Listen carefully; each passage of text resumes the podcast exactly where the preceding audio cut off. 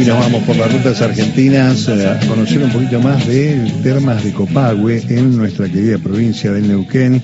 Nos recibe allí Pablo Bonino, que es el director general del Spa Termal en Copagüe. Pablo, ¿cómo estás? Mario Giorgi aquí en Radio Nacional.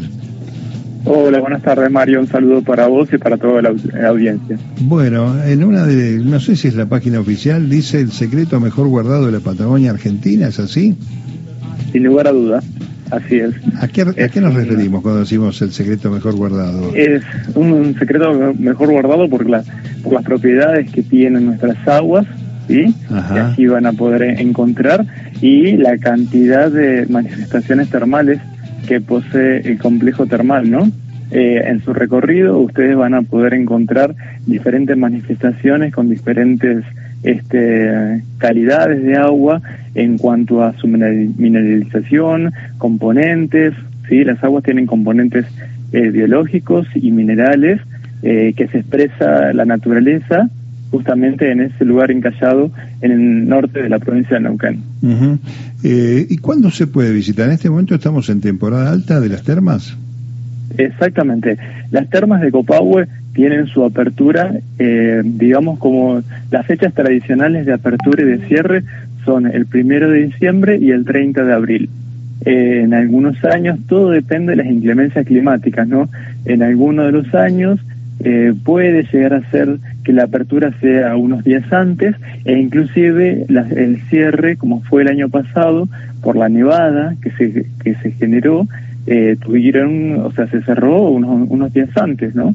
Porque ya el acceso a, al lugar eh, estaba imposibilitado, ya lo que es las eh, mantener las instalaciones, el acceso de, de, los insumos, bueno, todo, todo se complica por la cantidad de nieve que había recibido en la zona.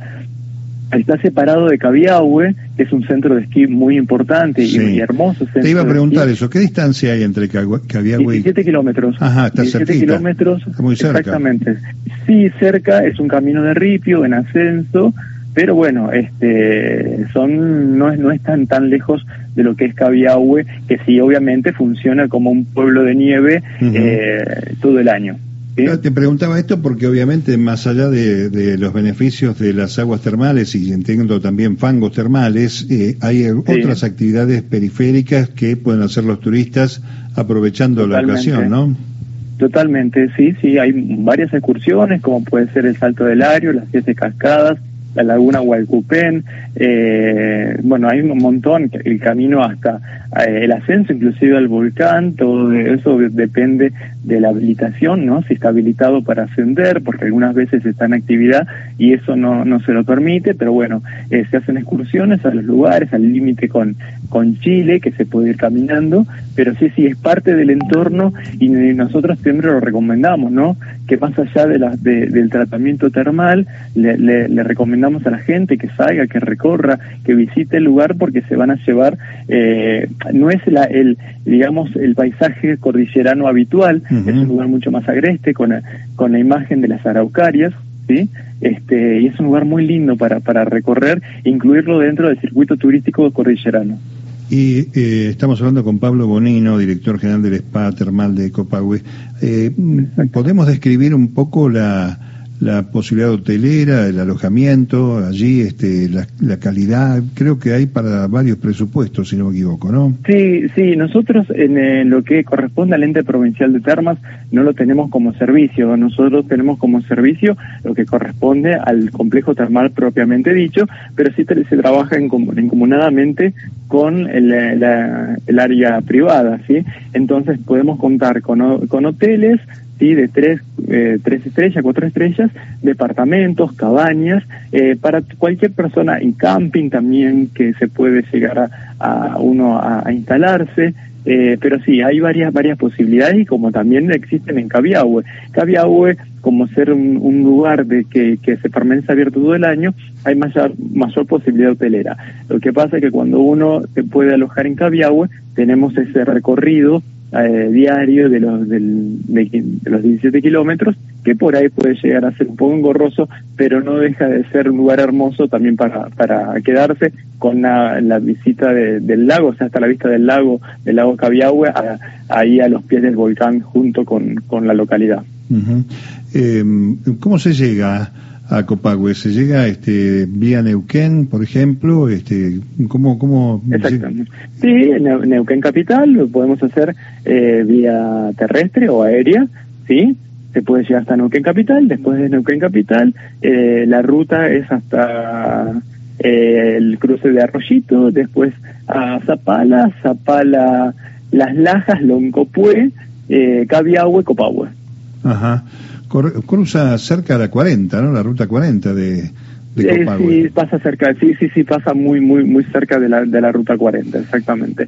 Eh, puede ser también cuando uno elige hacer el recorrido de punta a punta del país de la ruta 40, puede estar incluido también este lugar como parte de, de la, del recorrido de la visita. ¿sí? Como dije, es un lugar diferente a lo que es el, paisaje cordillerano o, lo que ofrece la cordillera habitualmente, porque en este caso contamos esto que es una manifestación termal, que es un lugar único eh, en el país, digamos, por la, diversidad que tiene eh, el, las manifestaciones termales. El ente, obviamente, es un este, ente del Estado oficial. Este, y, Exactamente. Este, de la provincia de Neuquén. De la provincia de Neuquén.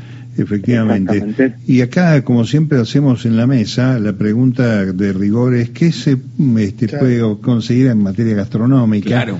¿Por qué esta gente está hambreada, Pablo? Entonces, yo ah, tienen hambre, pero, pero parece perfecto, de todo, de todo se puede comer.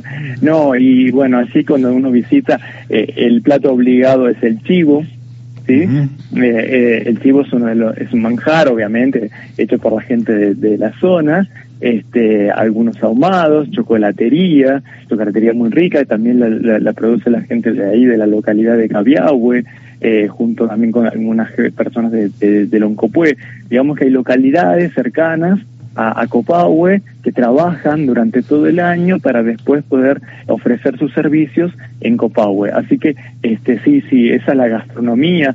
Bueno, y después se combina ese, esos, esos platos con, con diferentes, este, como con sorrentinos de, de, de, chivo y bueno, se van, se van haciendo diferentes eh, platos este, para poder degustar allí cuando uno visita Copahue. Bien, y mm, propiamente dicha, cuando a partir del primero de diciembre se abren las termas, ¿qué, qué eh, requerimiento tiene un turista o cómo tiene que llegar uno para participar y meterse en el complejo termal?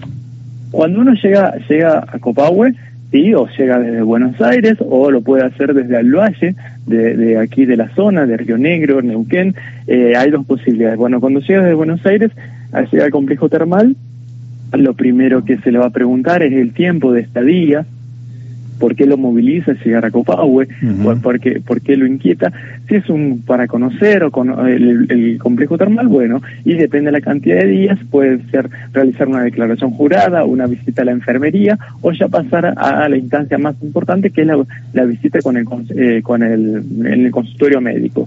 Y de acuerdo si existe o no una patología de base, el médico va a hacer las indicaciones para los diferentes baños.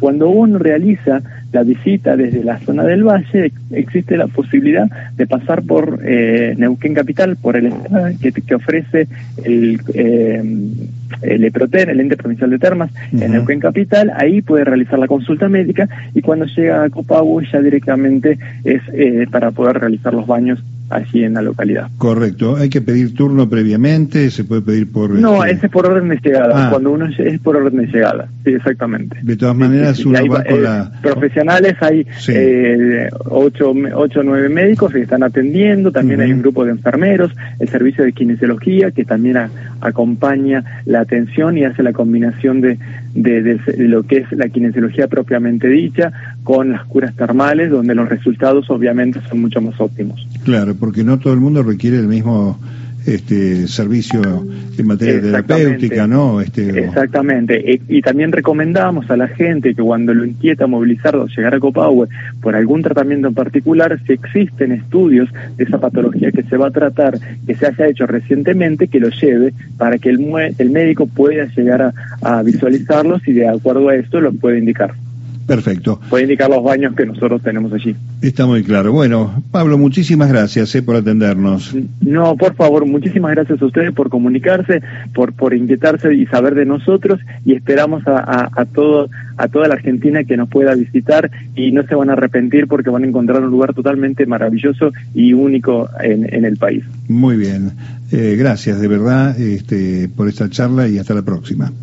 Hasta la próxima, que tenga muy buen día. Pablo Bonino, eh, director general del SPA, eh, o de los SPA, mejor dicho, termal en Copagüe.